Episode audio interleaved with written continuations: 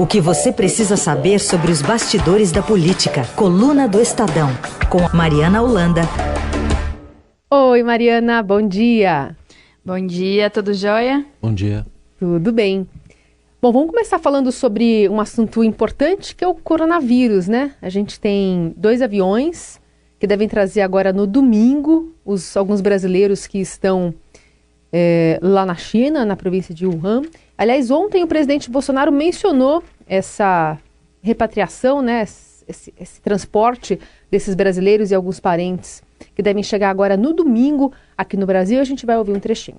Nós estamos aí com essa questão do coronavírus, né? E teve um apelo de brasileiros, em torno de 40, que gostariam de voltar para o Brasil. Perfeito. A primeira coisa, nós fomos na aeronáutica. Né? Tem uma aeronave C-130 para trazê-los para cá? Não. Não havia. Tem uma outra avião, uma aeronave qualquer para trazer 40 passageiros para cá? Não. Então começamos a estudar uma maneira. Então nós decidimos aqui, decidimos pegar dois aviões, tá, que servem à presença da República. Por que dois? É porque em caso de manutenção eu tenho como me, me movimentar para o mundo todo.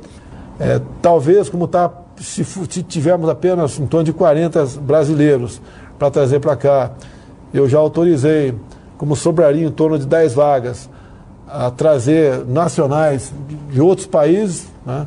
se for da América do Sul, pós aqui. E aí, Mariana, e a gente teve também esse projeto de lei, né, que foi teve uma tramitação bem rápida nessa semana no Congresso e já foi sancionado pelo presidente. Pois é, foi uma sinalização muito boa do Congresso, né?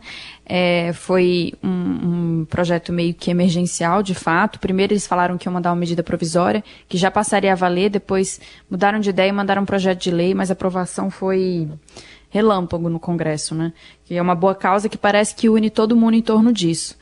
E os brasileiros e seus familiares, né? Porque tem alguns brasileiros casados com chineses, estão vindo para o Brasil. Teve um é, um atraso na operação resgate, como eles estão chamando, porque teve um engarrafamento de aviões na, no espaço aéreo de Wuhan. E eles estão negociando agora como a, a volta dos, dos, brasileiros, mas vai dar tudo certo, é o que tudo indica, né? Então, agora, é, voltando lá um pouquinho só para a Câmara, né? Você ressaltou bem, né, Mariana, que foi bem rápido na Câmara, bem rápido no Senado, já sancionou já a lei o presidente. Agora, é, surgiu uma discussão se seria só para incluir coronavírus ou fazer uma lei mais abrangente. É, é vão avançar alguma coisa nisso aí mais para frente?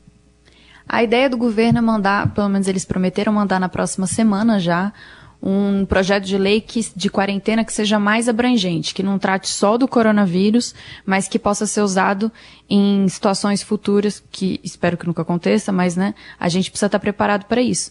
Porque o que aconteceu no coronavírus é que a gente não tinha uma legislação, não tinha um protocolo para seguir numa crise dessa. Então, de quarentena, né? Então agora foi feita essa legislação, correndo um pouco para já atender a questão do coronavírus e uma é, um conjunto de leis mais refinado está sendo fechado e o governo deve prometer encaminhar na próxima semana. Enquanto isso, a gente tem o ministro da Educação, Luiz Henrique Mandetta, é, falando também durante essa semana, aliás, da saúde, né? Falando essa semana sobre é, como o Brasil tem lidado né, com a, a iminência da chegada desse vírus por aqui, tranquilizando inclusive a população. Nós não temos nenhum caso confirmado no Brasil até o momento. Podemos ter hoje, podemos ter amanhã, podemos ter daqui a uma semana, daqui a 15, daqui a 30 dias e podemos não ter. Então nós temos que trabalhar com todos os cenários. O que importa agora é que não existe nenhum motivo para que a gente tenha sensação de pânico, nada. Estamos fazendo, está tudo certo, tem vigilância, os aeroportos, os portos, o sistema de vigilância brasileiro está bem, está bem, acho que está tudo, tá tudo de bom tamanho. E de fato não temos casos confirmados por aqui, a, a, apesar de que alguma coisa um pouco mais próxima a gente pode dizer que, que descobrimos de ontem para hoje, que foi a confirmação do Ministério do Japão de que um argentino né, é, estaria dentro daquele navio que está agora em quarentena na, no litoral do Japão, esperando né, pela essa quarentena acabar, o Diamond Princess, e lá tem um argentino, que é o primeiro caso anunciado que envolve um latino-americano. Muito bem, e só ressalvando que aqui no Brasil são agora nove, né? Caiu de 11 para nove o número de casos suspeitos. A gente vai continuar acompanhando e também a chegada lá dos brasileiros. O André Borges, né? Que está lá em Anápolis, né, onde eles vão chegar agora no fim de semana. É, Bom, hoje a gente. Oi. Opa, desculpa, diga, aqui. diga, hoje a diga, gente. Pode falar. É, o ministro da Defesa, ele fez uma visita, vai fazer uma visita hoje à base lá em Anápolis e parece que a imprensa vai poder entrar, então à tarde, no final da tarde, a gente deve ver como é que vai ser a instalação dos brasileiros é, em Anápolis, né? Porque está tendo muita especulação, todo mundo tem curiosidade, é. quer saber como é que vai ser, se vai ter, se é o quartinho tem uma cama, se tem TV, como é que vai ser. Então hoje, no final da tarde, vai todo mundo ficar sabendo um pouquinho como que vai ser lá dentro. E tem uma outra coisa também que eu queria fazer um parênteses, é, que eu acho que é até importante aqui de utilidade pública, é, vou dar uma palhinha de umas notas que a gente vai dar mais para frente, no final de semana. Mas eu estava conversando com o pessoal do Ministério da Saúde e eles falaram que um grande problema nessa crise do coronavírus está sendo a propagação de fake news que está tendo em torno do vírus, né? Que tá todo mundo, enfim, esse negócio de zap é complicado. E uma das coisas que tem circulado muito é que chás e vitaminas podem curar o coronavírus. Isso. E não é verdade, né, gente? Vamos, vamos lembrar que não, não é assim que funciona e tudo mais. Então eles estão tendo esse trabalho de desmentir essa fake news aí. É, chá de erva doce é o que estão mais divulgando aí. Todo mundo está recebendo isso aí. Ah, é? De erva é, doce? Erva doce, é. Eu recebi um monte. Nossa, Só que a gente recebe da mãe, né? Não dá para reclamar da mãe, né, Mari? Aí não tem jeito. mas pelo menos assim, ao menos é, tomar o chá de erva doce não faz mal. Não né? faz mal, né? ao menos isso. Acalma, né? É, mas tem, tem aquela outra também que é uma sopa de morcego, vocês já viram? Não, essa Ai, não. Eu, bom, eu então. vi também essa. Não vejam. Eu vi, eu soube, mas não quis saber mais detalhes, assim, digamos. Eu, eu, eu, eu tava lendo uma reportagem que alguns parentes de uma, de uma repórter da BBC tava contando que o que eles estavam recebendo pela WhatsApp era era muito bom consumir alho, né? Mastigar alho puro e Nossa. tal porque ele tinha um, um, efeito antibiótico, isso protegeria as pessoas de, de ter contato com esse vírus. Enfim, é, a criatividade é, é bastante grande e, e, aí junta com o desespero das pessoas, buscando é. uma forma alternativa. A gente está começando a receber agora algum tipo de, de sinalização em relação ao uso de medicamentos, até que já tinham no mercado, e a combinação deles para combater esse coronavírus lá na China e na Tailândia. De qualquer forma, as fake news estão por aí e não, deve, não, de, não devem dar trégua, né? É. Bom, outro assunto, esse não é fake news, porque é o próprio presidente que falou, é. né, em live. Aliás, novidade que live agora a pessoa é demitida e aparece, né, junto, tem essa novidade. Bom, o, uma troca aí no Ministério do Desenvolvimento Regional, né? O presidente Bolsonaro trocou o ministro Gustavo Canuto, pelo secretário da Previdência Rogério Marinho. Antes da Mari comentar o assunto, vamos ouvir o que disse o presidente, como é que ele anunciou isso. O novo ministro do Desenvolvimento Regional, o Rogério Marinho, é do Rio Grande do Norte. Então, o ministro não foi escolhido por ser do Rio Grande do Norte, foi escolhido pela sua competência e pelo que tem a oferecer para continuar o trabalho do Gustavo Canuto, que está indo para o DataPrev. Foi conversado, acertado com ele, precisamos de uma pessoa da da formação dele, do conhecimento dele na questão de informática. Tá? Ele é funcionário do Ministério da, da Economia, assumiu o DataPrev, então o Canuto recebeu, na verdade, uma missão. Canuto, dá para você resolver essa, esse assunto lá na, no DataPrev? Sem problema, tá para lá e está indo, entrando. Tenho então o Rogério Marinho. Então tá aí, foi de surpresa essa, Mari. Nossa, essa foi. caiu como uma bomba, digamos. Porque assim, desde o ano passado, é, tem muita gente de olho na, no Ministério do Canuto, porque ele é muito importante, principalmente para os parlamentares. É importante explicar para o nosso ouvinte que o Ministério do Desenvolvimento Regional, ele era, o, nos governos passados, o Ministério das Cidades e o Ministério de Integração Nacional. Então é um, um, super ministério que cuida de obras, de emendas, de coisa que interessa muito os municípios, né? Então é um, é um ministério que precisa de muita interlocução com o Congresso, com os parlamentares. E o Canuto é um técnico, ele é um servidor que é muito qualificado, tem um trabalho que teve é, alguns problemas com o Ministério da Economia. O Paulo Guedes estava um pouco insatisfeito com a condução do Minha Casa Minha Vida, que, que esse programa fica no Ministério do Desenvolvimento Regional mas estava tendo um, uma reclamação ali do Congresso e um pouco da economia. Então, é, o presidente decidiu fazer essa troca e, diferente do que a gente é, vinha especulando das reformas, foi logo nele, né, que estava sem zum zum zum nos últimos dias, pelo menos. Então, o presidente fez uma operação silenciosa ali, inclusive é, ministros palacianos que são muito próximos do presidente ficaram sabendo um pouco na hora, assim, também, sabe? Foram pouquíssimas pessoas que estavam envolvidas nessa, nessa demissão do Canuto. E, enfim, foi uma surpresa meio que para todo mundo, inclusive pra gente aqui correndo que nem barata voa, para conseguir entender um pouquinho melhor essa história. Mas dá para categorizar como uma demissão mesmo, né? Porque ali ele quis vender como, olha, eu preciso de você nessa missão, então eu vou tirar você daqui para colocar o Rogério Marinho. Mas é, é, é toda a pinta de demissão mesmo, né? Não, demissão. Ele uhum. foi para um cargo. Ele saiu de um cargo que é um ministério e foi para um cargo de é, terceiro escalão. Eu, digo, eu acho que dá para chamar de terceiro escalão, data prévia, apesar de ser muito importante. Uhum. E é uma missão também porque vai cuidar das filas do INSS, né? Que o Rogério Marinho que fez. As, as filas do INSS ressurgiram sob a gestão do Rogério Marinho, que era secretário da Previdência e agora virou ministro. E o Canuto saiu do, do desenvolvimento regional para cuidar dessas filas, entre outras coisas, no data prévia. Então, de fato, é uma missão. Bom, tem mais uma, né? Carol deu a deixa, né, de pérolas do presidente. Ontem ele reclamou da repercussão da, daquele desafio. Primeiro ele falou que não foi desafio, né? Que ele lançou aos governadores nessa semana ao defender o fim do ICMS ou redução sobre os combustíveis é, e disse que ele, eh, vamos relembrar que ele falou o seguinte, ó, se eles zerarem lá eu zero aqui, né, eu, eles zeram ICMS lá eu zero aqui. É, aí ele disse que não toma decisões pensando em reeleição e cunhou um novo termo. Não vou brochar para atender vocês pensando em reeleição. Eu sou imbrochável. É um tema comentável, Mari? Eu vou dizer uma coisa. É, quando ele falou isso, a gente ficou até um tempo assim, como é que escreve imbrochável mesmo?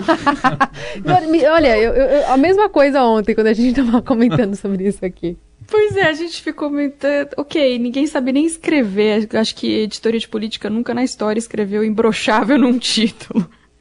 Essas maravilhas que, que 2020 nos proporciona. Né? É.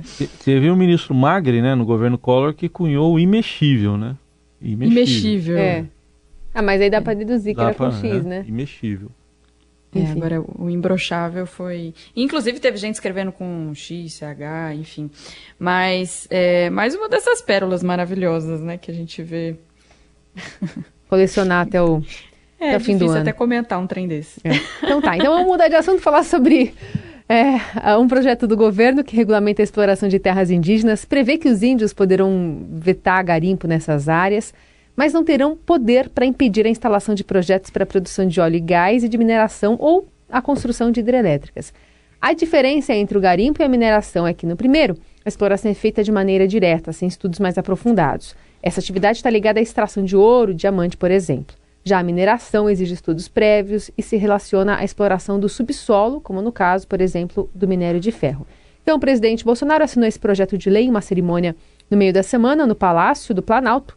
Só que no dia seguinte, ontem, né, foi, foi possível conhecer aí sim o, a íntegra desse texto depois de encaminhado ao Congresso, onde será analisado. A gente pegou dois trechinhos aqui de uma fala do deputado Rogério Correia, do PT, e do capitão Vitor Hugo, que é um defensor do governo lá no Congresso, a partir desta ideia. Atenção para esse projeto. Isso aqui é o fim da floresta amazônica. É a poluição geral. Nós temos que ter uma resistência muito grande dos deputados aqui, ambientalistas. Isso é um absurdo, é uma falácia maior do mundo dizer isso. Na verdade, as terras indígenas, é, o Brasil tem um patrimônio que precisa ser explorado, é um patrimônio econômico que precisa ser explorado em prol, inclusive, das populações indígenas do Brasil. É, e esse projeto de lei vem ao encontro dessa necessidade, que inclusive é garantida na própria Constituição. E fora o presidente Rodrigo Maia, que também não gosta desse assunto, né? Alô? Oi, oi, oi. Sim. Oi. é, o, o, presidente Rodrigo Maia ele tem uma resistência a esse assunto, já falou contra, é, e a gente tem um motivo é, mais evidente para essa resistência no Congresso, que não é só dos ambientalistas que que é, na verdade, um grupo, representa um grupo muito pequeno lá dentro. A questão é muito econômica.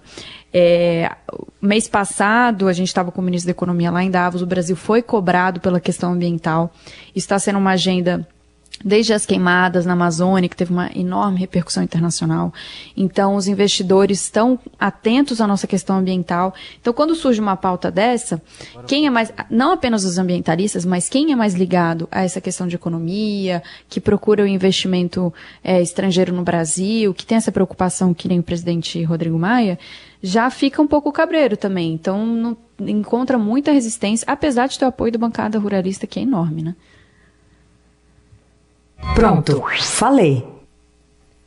Randolfo Rodrigues, sobre o projeto de demarcação de terras indígenas. A liberação de terras indígenas para a produção de transgênicos, combinado com a outra ideia do governo, de projeto também encaminhado, de liberação para atividade minerária em terras indígenas, vai na contramão do que desejam as próprias populações indígenas e faz parte de uma política de extermínio das populações originárias.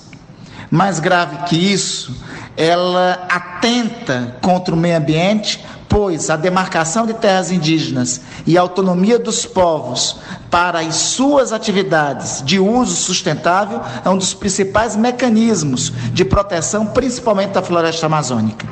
Cada vez mais, o governo de Jair Bolsonaro demonstra estar contra os povos indígenas, a favor da destruição do meio ambiente, principalmente derrubada da floresta, e mais grave que isso, não percebe os sinais que estão vindo por parte da comunidade internacional contrários a esta política. Mais tão grave que o impacto ambiental é o impacto econômico que isso vai ter para o Brasil, principalmente em relação à atração de investimentos. Pronto, falei. Senador Randolfo Rodrigues, né, já colocando ali a, a sua posição, deixando claro que o presidente estava certo quando previu né, que esse, esse projeto ia ter resistência lá no Congresso. É, o, o presidente ele falou no final do mês passado, é bom a gente lembrar, que ele disse que o, é, o, índio cada vez mais é um ser humano igual a nós, né? que trouxe muita polêmica, como, como quem diz é, que é um ser humano cada vez mais é um ser humano igual a nós. Então hoje ele não é um ser humano. Mas na verdade o que ele quis dizer, eu acho importante também a gente falar um pouco o que, que o governo pensa disso, é um entendimento diferente do Randolph, por exemplo, que acha que, é, o, que quer trazer o desenvolvimento aos povos indígenas, então in, é, integrá-los mais à sociedade, digamos, é, talvez um termo bolsonarista normal, entre aspas, é, dá, um dá possibilidade de mineração, enfim. Com isso, eles acham que estão ajudando a desenvolver o, a população indígena. Bom, é o que o governo acha. O personagem da semana. A gente destaca aqui o ministro Onyx Lorenzoni da Casa Civil, e nessa temática ainda da reforma ministerial. Ele teve dias críticos aí nessa última semana. Teve uma DR com o presidente no final de semana, né, discutiu a relação, teve chororô, mas se agarrou à ala ideológica do governo e está no governo, mesmo perdendo alguns poderes. E ele até gravou um vídeo sobre os 400 dias de governo, celebrando as realizações do presidente. A gente ouve aqui um trechinho. Nós, a cada 100 dias, fazemos um balanço e nos desafiamos para os próximos 100 dias. Isso permite, neste momento, com 400 dias de governo, nós possamos apresentar tantas realizações e tantas entregas nas mais diversas áreas. Nós vamos dar aos, aos povos indígenas brasileiros, às tribos brasileiras, o direito de ela poder é, explorar o garimpo, dela poder gerar energia, transmitir energia, dela poder receber por eventuais jazidas de petróleo que existem nas suas áreas ou fazer o cultivo da sua terra. Tá aí então. Então, é, fica. Tá firme ele, ô Mari? Olha, é, eu não boto a mão no fogo, não, viu? Se bem que é difícil botar a mão no fogo por qualquer coisa.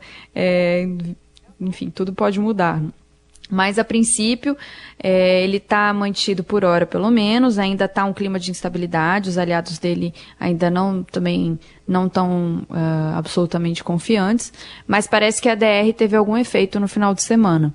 O que me contaram é que ele usou a cartada mais emocional mesmo, mais do tipo, tô com você desde o começo da campanha. Como é que, como é, que é isso, né? E então teve lá um momento dos dois.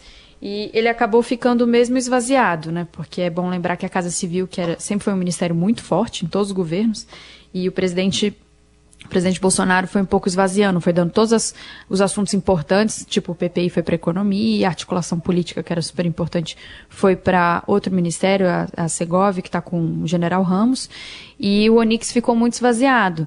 Mas mesmo assim, mesmo nessa situação super difícil, para ele, segundo os aliados dele, é melhor ficar do que voltar para o Congresso como mais um deputado entre 513, né? E aí é, dá para entrar nessa conta que a, a, fato de ter sido ele para fazer a leitura ali de uma mensagem do presidente na abertura do Congresso tem meio que essa questão, ah, você está ali meio encostado, enfim, esvaziado do seu ministério, mas ó, vai lá me representar no Congresso. É mais ou menos isso? Ah, sim, total. Deu uma sobrevida para ele, uhum. é, deu uma, enfim, uma foi uma demonstração de, de apoio, até porque também entre nós o presidente não é lá muito amigo do Congresso, né? Então foi uma cerimônia de fato muito protocolar, mas o, o ministro Onix foi lá, então um gesto super importante e estava com uma cara super cansada, inclusive, super abatida, de quem teve um final de semana de muita DR e pouco sono. Apostas da coluna. Vamos lá, Mariana Holanda afiando ali o seu palpite do que deve ainda repercutir na próxima semana aí no Congresso aí em Brasília. Gente, vamos lá, próxima semana eu acho que, eu espero que os brasileiros de Wuhan já estejam aqui na nossa vizinha Anápolis e que não precisem vir para o Hospital de Forças Armadas aqui em Brasília, ou seja, fiquem em quarentena, mas sem manifestar o, o, vírus, né? Que a gente vai ficar aí no final de semana na expectativa deles chegarem. E na, mais na área política, o que, que dá para esperar aí?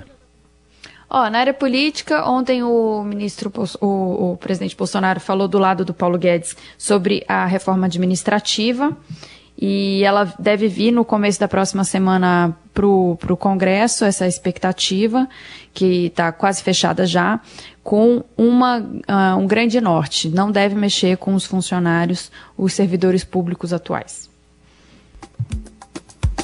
Um amor assim delicado, você pega e despreza.